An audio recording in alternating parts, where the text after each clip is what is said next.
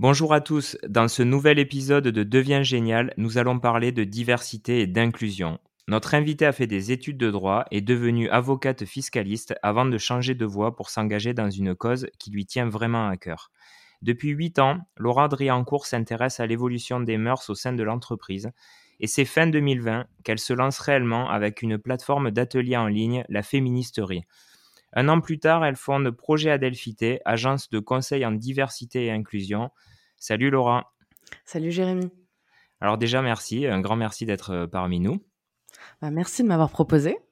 Bah, c'est un grand plaisir et je démarre par la première question, puisque pour les jeunes euh, qui nous écoutent et qui vont découvrir ton mmh. métier, est-ce que tu peux nous expliquer en deux mots ce que signifie la diversité et l'inclusion dans le cadre d'une entreprise?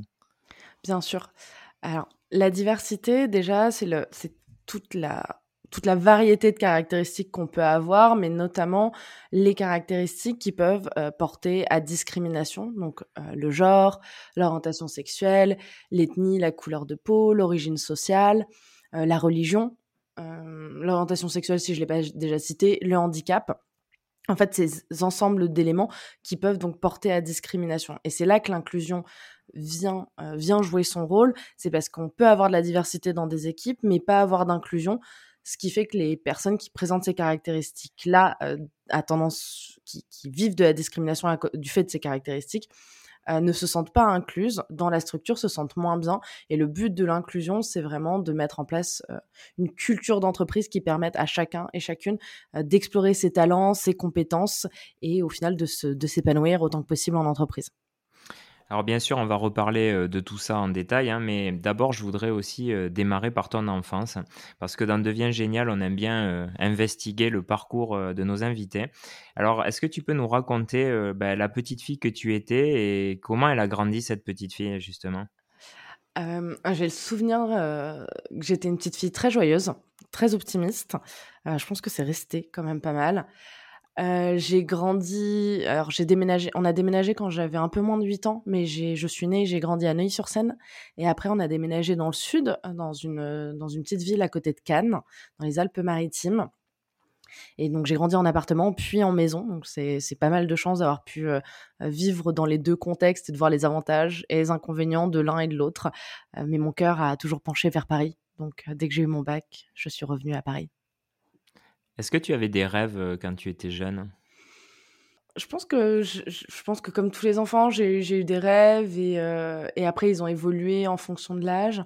je me souviens que j'étais toujours, j'ai toujours été très attachée à la à la notion de justice et même si j'avais pas ce vocabulaire là à ce moment-là, mais d'équité, que les choses soient soient faites juste de façon juste pour les uns et pour les autres. Et quand je voyais des, des situations où où il y avait quelqu'un qui, qui, était embêté ou quoi, euh, embêté dans le sens harcelé, j'ai mmh toujours cherché à intervenir.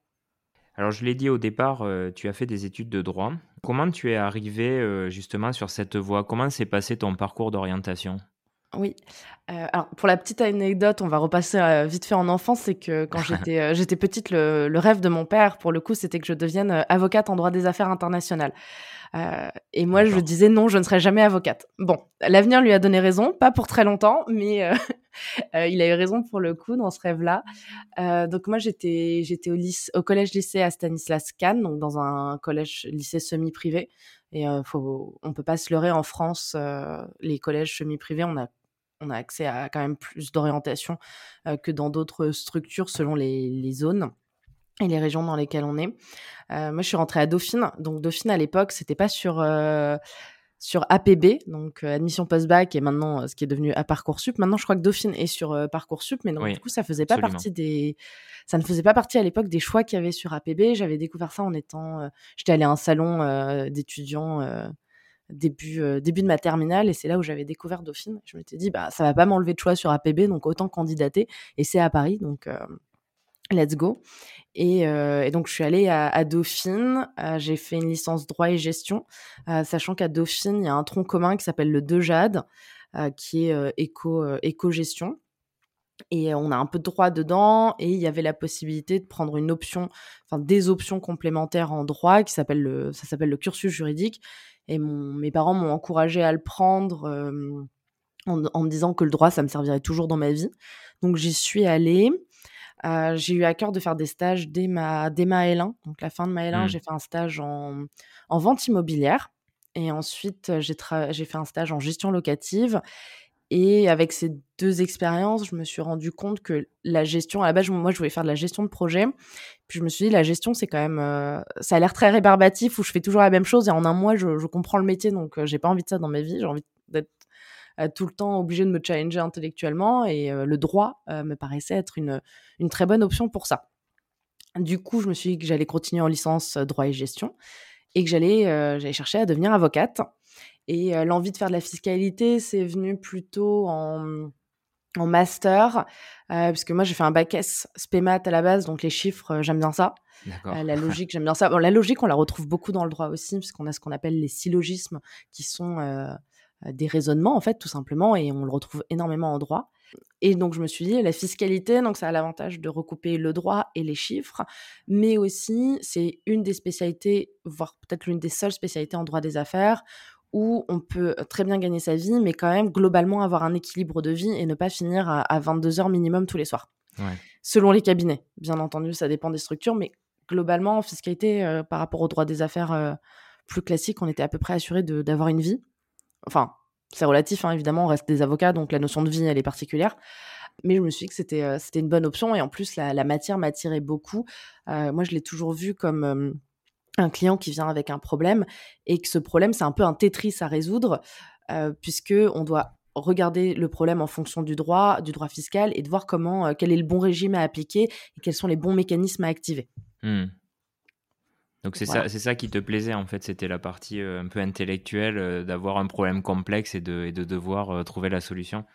Complètement. Et en plus, euh, bah, il fallait les, avec les on avait, on devait utiliser des tableurs Excel pour euh, simuler justement les, les différentes options qui s'offraient à nous. Et, ça, c'est euh, bah, le, l'ensemble, le, combo de tout ça me, me plaisait énormément. Alors tu l'as dit, hein, tu termines tes études par le barreau, tu deviens avocate, tu te lances dans une carrière plutôt de fiscalité puisque tu rentres dans un cabinet spécialisé en fiscalité. Alors comment se passent ces, ces premières années? Pas très bien. pas très bien, puisque l'avocature, et c'est pas propre nécessairement à ce cabinet-là, hein, puisque j'ai fait d'autres stages et j'ai remarqué les, mêmes problèmes, c'est que l'avocature, c'est un milieu très conservateur. Et euh, quand on ne rentre pas dans un certain moule, et au-delà du genre, c'est vraiment une certaine manière de, de se positionner qui est. Euh, on demande beaucoup de la part des juniors qui s'écrasent, en fait. Euh, il y a une mmh. certaine soumission qui est requise. Et elle est encore plus requise quand on n'est pas un, homme et qu'on n'est pas blanc, etc. Sachant que moi, je suis blanche, donc ça, je, j'évite, entre guillemets, enfin, cet écueil-là. Entre guillemets, écueil, hein, puisque c'est, vraiment euh, lié à la société. Et donc, ça ne se passe pas très bien, puisque euh, je n'obtiens pas de travail, quasiment. Euh, et d'ailleurs, l'un, des, l'un de mes responsables m'a dit que je, pour les dossiers que j'avais eus, je travaillais très bien, mieux que les autres et que je comprenais plus vite, hein, que j'étais plus efficace. Euh, mais que des gens ne voulaient pas travailler avec moi parce qu'ils me considéraient que je n'étais pas assez fun.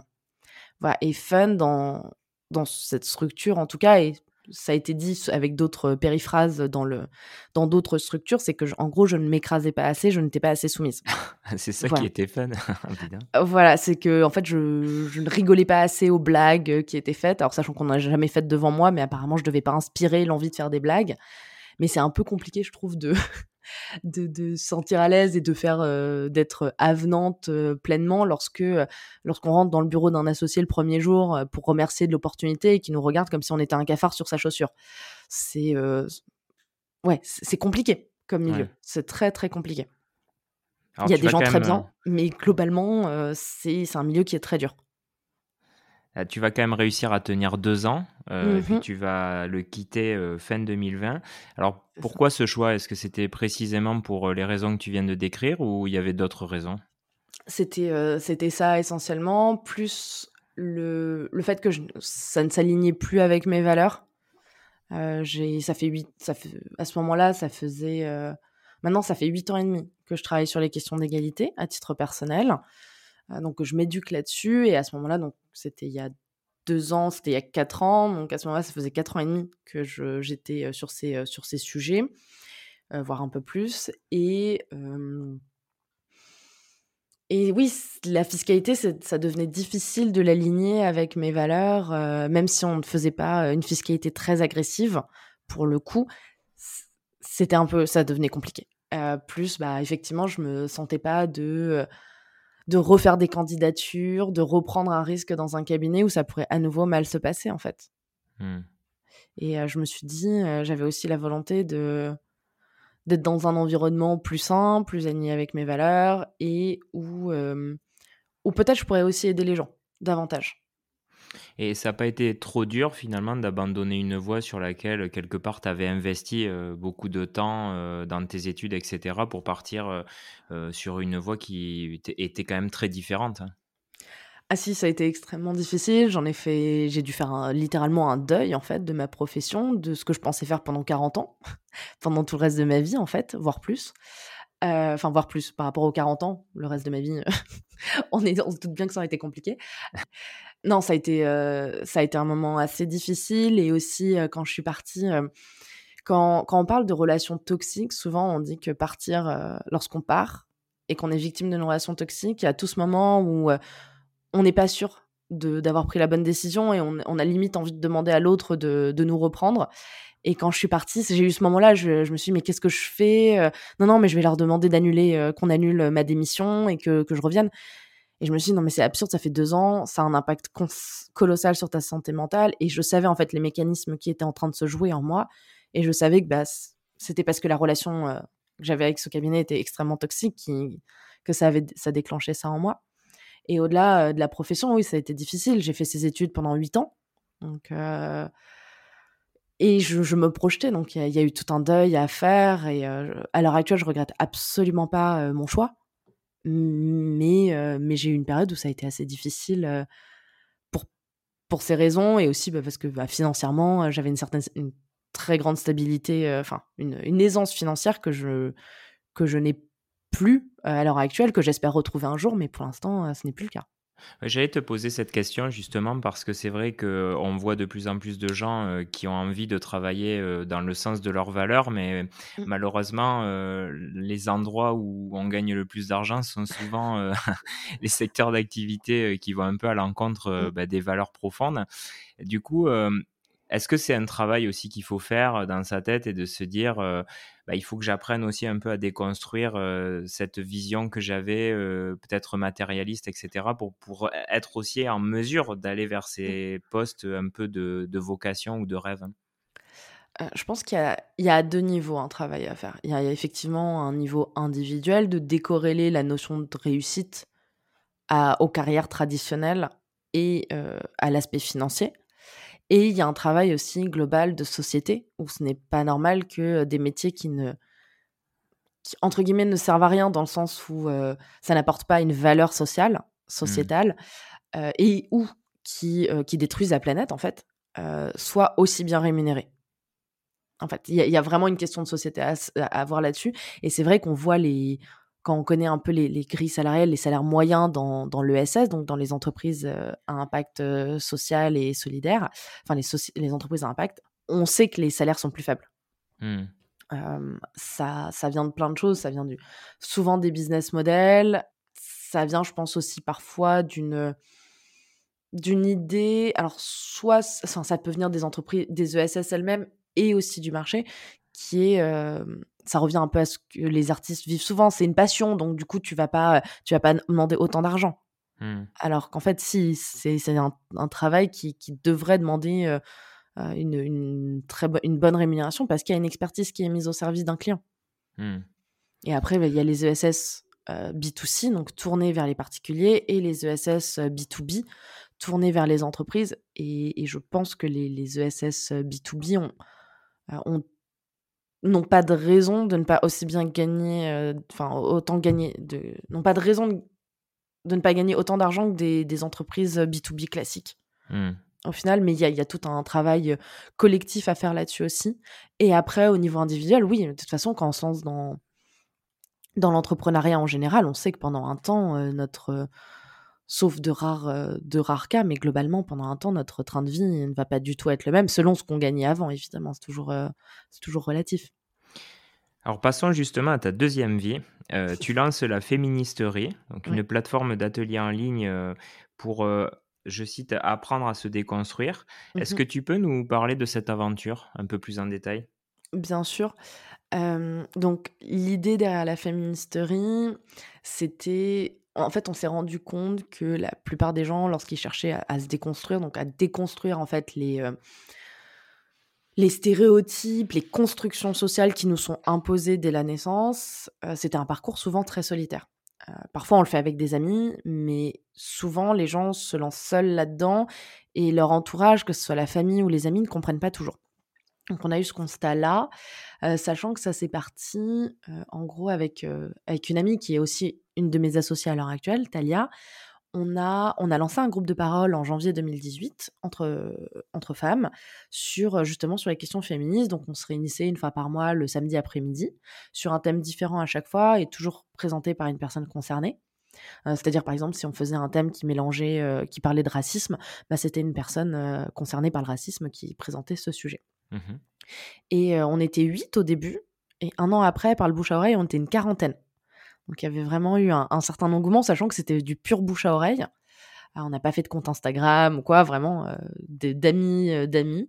Heu, ça s'est, développé et et du coup, on était une quarantaine et moi j'ai commencé donc ma collaboration en septembre 2018 et donc début 2019, heu, enfin courant 2019, ça se passait pas très bien et je me suis dit: «Bah, ce que je ressens une fois par mois avec ce groupe, j'ai envie de le ressentir tous les jours dans ma vie». Et je me suis dit en mai 2019, je me suis dit: «Mais pourquoi, heu, pourquoi ne pas faire un un salon de thé, heu, féministe avec des ateliers?» alors vous allez voir, on a beaucoup, on a beaucoup pivoté dans cette histoire quand même. Et je réfléchis aux compétences qui me manquent et je me dis: «Bah, il faut il j'ai besoin d'une personne qui sache animer des ateliers, qui sache les créer, les développer et j'ai besoin d'une personne qui s'y connaisse, bah, en design, marketing, communication parce que moi je suis larguée là-dessus». Et heu, il se trouve que Thalia est médiatrice scientifique, donc elle rend accessibles les concepts compliqués des sciences. Donc créer des ateliers, c'est littéralement sa formation et son métier. Et elle avait ramené une amie à elle qui s'appelle Dang Min, qui est devenue une très bonne associée ensuite, heu, une très bonne amie et une très bonne associée aussi, heu, et qui était, heu, visual merchandiser. Donc en gros, elle design, les vitrines et l'intérieur des boutiques pour qu'on ait envie de rentrer puis d'acheter. Mmh Et donc, bah, tout ce qui est, heu, design, communication, marketing, elle s'y connaissait plutôt bien. Et donc ça a été, heu, ça a été une évidence que c'était avec Thalia et Dangmin que je devais, heu, que je devais lancer cette aventure. Donc je les ai appelés et puis après, ça a été, ça a été un go. On a on a fait l'étude de marché, pendant l'été. On a construit le business plan, à partir de septembre 2019, sachant qu'on avait nos jobs respectifs à côté. Donc c'était quand même une sacrée aventure. Et puis, on est en février-mars 2020, on visi visite des locaux, on est sur le point de dépose de déposer un dossier pour un local à Paris. Et je pense que le le le le plot twist, tout le monde, s'apprê le voit déjà, heu, puisque c'était un jeudi ou un vendredi et quelques jours après, donc un dimanche soir, il y avait l'allocution d'Emmanuel Macron. Ah oui. Eh Et oui, c'est vrai. On est en oui, en mars, c'est ça, on est en mars 2020, on est sur le point de déposer un dossier pour un local et on se dit: «On va peut-être attendre la semaine prochaine. On va peut-être attendre qu'Emmanuel Macron, il prenne la parole parce que cette histoire de covid, elles sont pas très bon quand même». ouais. Et on a eu raison, puisque ce dimanche soir-là, heu, Emmanuel Macron a annoncé le 1 confinement qui devait durer initialement deux-trois semaines.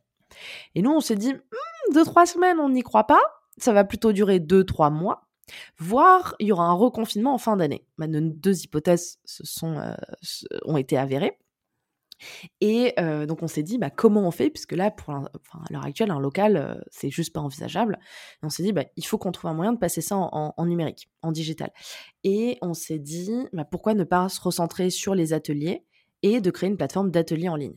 alors là, dit comme ça, c'est super simple, mais ça nous a quand même pris 3 semaines pour pour trouver cette solution et heu, tous les jours, on était au téléphone en mode: «Mais on fait comment? On fait comment? On peut pas abandonner et tout» Et heu, donc on a créé la structure, heu, juridique en juillet 2020 et on a lancé la plateforme en octobre. Donc en fait, on est passé d'un d'un lieu physique à un lieu, heu, à un lieu numérique, à un lieu en ligne et là, on est un peu on est en stand-by parce qu'on s'est beaucoup concentré sur projet Adelphité, Ouais. mais on a bon espoir de relancer les ateliers, incessamment sous peu et de proposer de nouveaux formats également pour, continuer à faire une forme d'éducation populaire sur les questions féministes et projet Adelphité vient de ça aussi puisque, au bout de quelques mois après le lancement de de la féministerie, il y a des gens qui nous ont dit: «Ah mais est-ce que vous faites pas ça pour les entreprises et tout?» et c'est vrai qu'on s'était dit que ça serait bien d'aller en entreprise parce que de nos vécus, on savait que les entreprises, c'était, c'est l'endroit où on choisit pas notre entourage en fait. Et on dit mmh. tout le temps, on choisit pas sa famille, mais on choisit pas nécessairement ses collègues en fait. Et du coup, c'est là où beaucoup de discrimination et de, cas de, harcèlement peuvent se reproduire. Et toutes les trois, on a vécu des, moments très difficiles dans nos carrières professionnelles. Et c'est aussi l'une des origines hein, de projet Adelphité, c'est l'idée de faire en sorte que plus personne ne vive ça. Mais on s'était dit, euh, donc on voulait aller en entreprise, mais on s'était dit plus tard, dans deux, trois ans. Puis au final, comme l'opportunité s'est présentée, on s'est dit, bah, pourquoi pas euh, développer des sensibilisations là-dessus. Après tout, ça fait quand même euh, beaucoup d'années qu'on étudie ces questions. On a, on a une vision assez, assez précise et acérée de ce qu'il y a des besoins des entreprises qu'on considère nécessaires. Donc autant y aller. Et puis en échangeant avec des avec des chefs d'entreprise, avec des DRH, on s'est rendu compte qu'il y avait un discours qui revenait beaucoup, qui était nous, on veut bien, on veut bien faire de la diversité, de l'inclusion, c'est dans nos valeurs et tout, mais on n'a aucune idée de comment faire. On a peur de mal faire, du coup, on ne fait rien. Et on s'est dit, mais ça, c'est pas un problème de sensibilisation en tant que tel, c'est un problème de conseil. Et c'est comme ça que Projet Adelphité a pris cette forme de conseil, d'agence de conseil et stratégie en diversité et inclusion, pour pouvoir accompagner les entreprises qui veulent faire mais ne savent pas comment faire. Alors ça s'adresse à tout type d'entreprise ou euh, c'est plutôt des grosses boîtes? Enfin, Est-ce que tu adresses aussi même des, sociétés un peu plus petites? Euh, On adresse tout type de structure en vrai. Euh, la taille n'est absolument pas un sujet, à ne pas sortir de son contexte. et, on, a, on a des clients où ils sont 10, typiquement, et on a des on accompagne des structures où ils sont, euh, ils sont plusieurs centaines. Donc, euh, on a, en fait, on a structuré nos missions de façon à pouvoir accompagner tout type de structure. Oui, c'est vrai qu'on on imagine euh, aisément qu'il y a des problèmes d'inclusion sur des gros groupes, mais dans des petites structures où les gens vont être 10, ben, c'est vrai que moi, intuitivement, je me disais, bon, bah, ça, c'est des structures qui doivent bien fonctionner. Donc, même là, il y a des enjeux sur des sociétés assez petites. Complètement, puisque en fait, on, est, on est tous et toutes des produits de notre environnement. Et cet environnement, il est sexiste, raciste, homophobe, transphobe, validiste. Enfin, on peut faire la liste, hein, elle, est, elle est hélas beaucoup trop longue et, très longue. et en fait, il y a toujours un risque hein, de qu'il y ait des, par exemple des micro-agressions, qui soient des, des petites phrases par-ci par-là qui sont pas nécessairement consciemment méchantes, mais qui, qui renvoient à une certaine réalité et qui excluent les gens. Donc en fait, quelle que soit la taille du groupe, à partir du moment où il y a une certaine diversité dans un groupe, il y a des risques. Mmh. En fait. Donc c'est important, quelle que soit la taille, de, se soucier de ces sujets. Comment tu t'y prends? Est-ce qu'il y a une méthodologie Est-ce que tu as toi-même des programmes, des formations? Est-ce que c'est du conseil? Enfin, Est-ce que tu peux nous expliquer comment ça s'articule? Bien sûr, mmh, nous, on, travaille beaucoup avec la data. Euh, c'est-à-dire qu'au début de chaque mission, on va faire en sorte d'établir ce qu'on appelle des KPIs, donc des, indicateurs clés de performance, mais en l'occurrence, c'est pas de performance, mais pas nécessairement de performance, mais des indicateurs clés en fait, qui vont nous permettre de mesurer où en est la structure et de voir où est-ce qu'on peut intervenir, où est-ce qu'on devrait et on doit intervenir.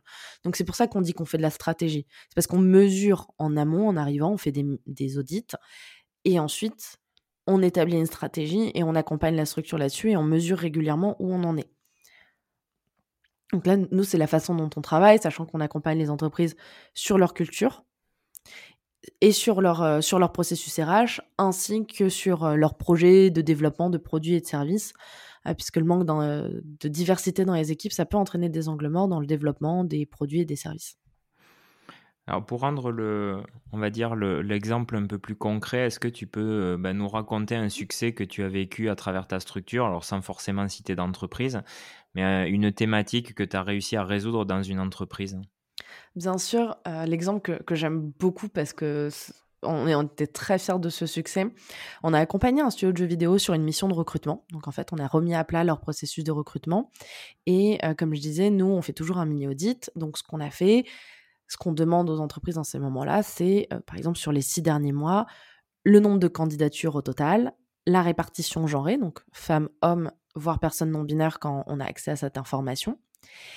Sachant que nous, notre but, c'est toujours d'avoir une approche qui est multidimensionnelle, c'est-à-dire de ne pas travailler que sur le genre, mais travailler sur les, questions, les questions raciales, les questions LGBTQIA+, les questions de handicap. Mais légalement, comme c'est pas anonyme, on ne peut faire que sur le genre. Mais ça donne déjà un bon indicateur. Et donc, là, à ce moment-là, ça nous permet de voir est-ce qu'il y a un problème de diversité au niveau du pool de candidatures? Ensuite, on regarde justement le taux de sélection des CV et en fonction des femmes, du genre, d'être une femme ou d'être un homme, et pareil pour la sélection au niveau des entretiens. Et là, cette seconde partie, ça nous permet de voir est-ce qu'il y a des biais qui jouent en fait? Est-ce que statistiquement il y a plus d'hommes qui sont qui voient leur CV être sélectionné que de femmes ou est-ce qu'on est sur sur quelque chose de paritaire? Là pour cette structure, le problème était absolument pas au niveau des biais cognitifs, donc en sélection des CV et au, final des entretiens, on était sur quelque chose de, globalement, enfin de paritaire en termes de, pourcentage, mais le problème était au niveau du pool de candidatures. C'est-à-dire que ils recevaient en moyenne 14% de CV de femmes. Dans le meilleur des cas, ils recevaient 30% de CV de femmes. Et dans le pire des cas, ce qui était beaucoup sur les postes tech, ils ne recevaient aucun CV de femmes. Donc nous, on a retravaillé les annonces, on a retravaillé les canaux de diffusion. Donc l'idée des annonces, c'est de faire en sorte d'expliciter davantage les valeurs de l'entreprise, d'indiquer la fourchette de salaire, mais aussi de faire évoluer le vocabulaire qui est employé, parce qu'un certain type de vocabulaire peut être considéré, peut être assez guerrier et considéré comme assez masculin. Il y a des études qui montrent que ça fait fuir les femmes et les personnes minorisées. En fait, en retravaillant ce vocabulaire, en le rendant d'une certaine façon plus neutre, on attire davantage de femmes et les hommes ne candidatent pas moins. Donc en fait, on est vraiment sur quelque chose de gagnant-gagnant. Et on a retravaillé les canaux de diffusion, on a élargi et notamment on a contacté des associations pour la place des, femmes et des personnes minorisées dans le monde du jeu vidéo. Et on a fait, on a fait passer les annonces par ce biais. Et à la fin de la mission, une fois qu'on a, a mis tout ça en place, le taux de candidature de femmes est passé à 50% sur tous les postes, en moyenne. D'accord, bah c'est une bravo. voilà. Donc ça c'était ça c'était une très très belle réussite et on, est euh, on en est très contente et très fière. Alors ça fait déjà deux ans euh, que tu mènes des interventions sur ces sujets. Euh, quelles sont les, les, grandes tendances que tu constates Est-ce qu'il y a des évolutions majeures aujourd'hui au sein des entreprises? Mmh, On voit que les entreprises commencent on en discute de plus en plus. Les entreprises commencent à prendre conscience que c'est un besoin, que c'est une attente également des salariés et notamment de la, des nouvelles, de la nouvelle génération qui arrive sur le marché du travail, que maintenant ça va être un prérequis en fait. Donc les entreprises qui ne se sont pas engagées là-dessus, en fait elles vont perdre des talents. Ça, mmh va être un peu une hémorragie là-dessus. Et donc la diversité et l'inclusion, ça va devenir euh, clairement nécessaire. Et on voit qu'il y a une évolution. Il y a il y a 3-4 ans, euh, ce métier n'était pas envisageable, pas à l'échelle qu'on est en train de, pouvoir envisager. C'était euh, des interventions euh, ponctuelles par-ci par-là, mais là, il y a une vraie conversation qui est en train de se mettre en place, notamment avec l'apparition des postes de Head of Impact, qui, de la façon dont ils sont construits à l'heure actuelle, vont probablement avoir plus d'impact justement et plus de force de frappe que les postes de, de Head of Diversity, par exemple. Euh, là, la façon dont, en tout cas, moi, nous, on les voit euh, dans, les prospects, dans, les écosystèmes en général, c'est que les Head of Impact euh, ont souvent. on leur accorde plus de pouvoir stratégique, en fait. Et c'est une très bonne chose. C'est dommage qu'on n'ait pas pu le faire avant avec la RSE et, le, et le, les, départements diversité et inclusion qui ont commencé à fleurir ces dernières années. mais là, il y a un mouvement qui est en train de se faire. Est-ce qu'il y a un thème euh, pour toi qui progresse plus vite que les autres, euh, mais de manière favorable? Le... Alors, légalement, les entreprises sont obligées de s'engager sur l'égalité femmes-hommes et le handicap. Le handicap, ça reste très laborieux. Par contre, l'égalité femmes-hommes, c'est l'un des sujets qui a le plus progressé. Je vais mettre quand même un gros bémol à ça. C'est que comme on ne parle globalement dans 80%, et encore je suis généreux, je pense plutôt 90% des cas, que d'égalité femmes-hommes, on laisse de côté les autres sujets de discrimination. Et, et, du coup, on pousse toujours les mêmes profils, à la seule différence que ce sont des femmes. Ce qui fait que lorsqu'on vit d'autres discriminations, donc je pense par exemple aux femmes racisées ou aux femmes queer, sachant qu'on peut peut cumuler plusieurs de ces caractéristiques, les femmes handicapées, en fait, elles sont mises de côté, elles ne sont pas prises en compte. Et ça, c'est un peu mon gros problème, c'est que l'égalité femmes-hommes, elle progresse un peu, mais elle progresse au profit que d'une seule catégorie de femmes. Et ça, ça c'est un gros souci. C'est pour ça qu'il faut qu'on ait une approche globale, sinon on ne répondra jamais au, vrai, au véritable enjeu derrière l'égalité. À l'inverse, euh, quel est le thème qui bouge pas et vraiment qui a la dent dure? On voit encore beaucoup de, réticence et de crispation dès qu'on parle de questions raciales. En France, on a un énorme tabou là-dessus, euh, puisque on est dans une démarche de on ne voit pas les couleurs. Euh, voilà. sauf que sauf que c'est faux. le, le, cerveau réalise la couleur de peau, identifie la couleur de peau d'une personne en quelques dixièmes de en quelques millièmes de seconde. Donc c'est un court instant. Et la semaine dernière, je me suis rendu compte, parce que maintenant que j'ai cette information, j'essaie de, faire le test, de, voir en combien de temps je percute. Et en fait, j'ai réalisé que du coin de l'œil, j'avais pu identifier la couleur de peau d'une personne. Donc dire qu'on ne voit pas les couleurs, ça ne marche pas, ça ne résout pas le problème des discriminations raciales, mais on a quand même un énorme tabou là-dessus des conversations commencent à s'ouvrir, mais ça reste très, très laborieux.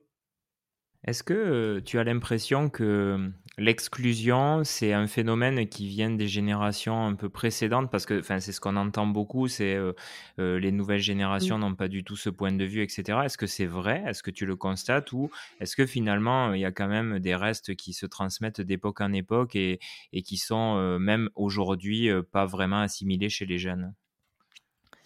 Je pense que c'est un mélange des deux. je pense que la diversité et l'inclusion, ça implique de se remettre en question.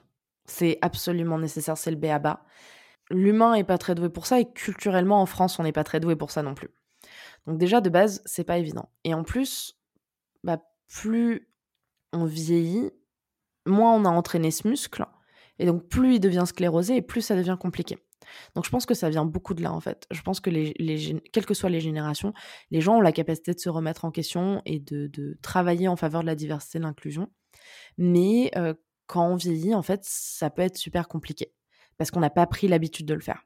Donc je pense que c'est un peu ça la différence entre les, générations. C'est une question d'habitude et et d'accès à une connaissance où en fait grâce aux réseaux sociaux les plus jeunes générations dès l'adolescence en fait ont eu accès à, énormément de connaissances et les générations plus âgées n'ont pas nécessairement fait l'effort.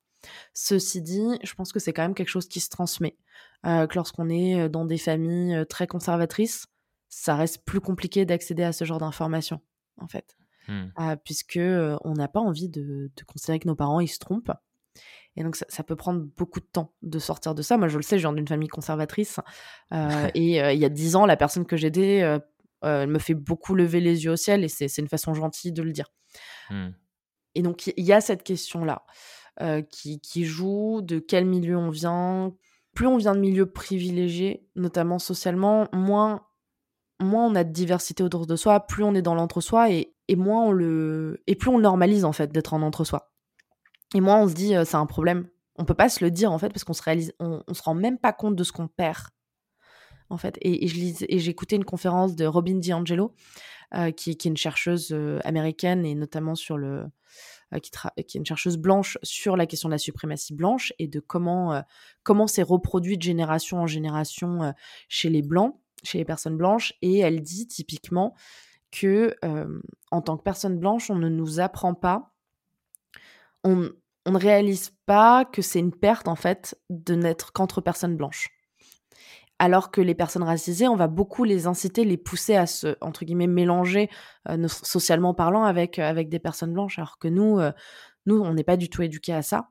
Et en fait, du coup, on se rend pas compte de la perte que c'est. Et moi, j'ai la chance incroyable d'avoir un, un, groupe, un groupe social beaucoup plus mixte et diversifié qu'il ne l'était il y a dix ans.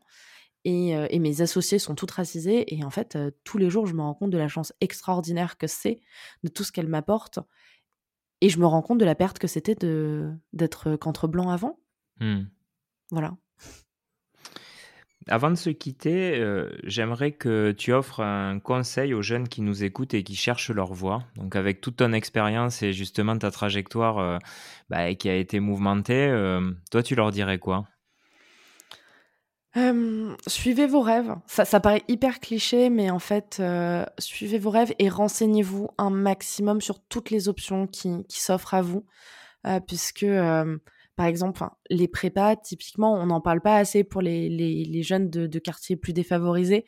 Euh, et c'est un accès qui est encore trop réservé aux, personnes euh, bourgeoises, nobles, etc. Et c'est un problème. Donc vraiment, suivez vos rêves, renseignez-vous et surtout, n'oubliez jamais de rêver grand en fait. Continuez à rêver grand immensément. Et, euh, et c'est comme ça qu'on y arrivera aussi tous et toutes. Parce qu'on bah, rêvera. C'est un joli mot de la fin. Donc, euh, je te remercie vraiment pour, euh, bah, pour euh, toute cette valeur que tu nous as offert. Et, et puis, bah, bien entendu, tu es la bienvenue pour reparler d'autres sujets sur Devient Génial dans les semaines, mois à venir, parce qu'on développe des nouveaux contenus. Donc, donc, ce serait très intéressant de, de faire des, des effets loupes justement sur des sujets très particuliers. Ce sera avec grand plaisir et merci beaucoup, euh, merci beaucoup pour l'invitation et, j'espère qu'on aura l'occasion du coup d'enregistrer d'autres euh, épisodes ensemble. Eh ben, c'est clair, on en reparlera hors antenne. Ça marche. Et, euh, et, puis ben, pour, pour les auditeurs, n'hésitez pas surtout si vous avez aimé cet épisode à nous laisser un petit commentaire pour nous le faire savoir ou même une petite note sur Apple Podcast. Ça fait plaisir et en plus, ça permet de se faire connaître davantage. Donc je vous souhaite une bonne journée à tous. Au revoir. Au revoir.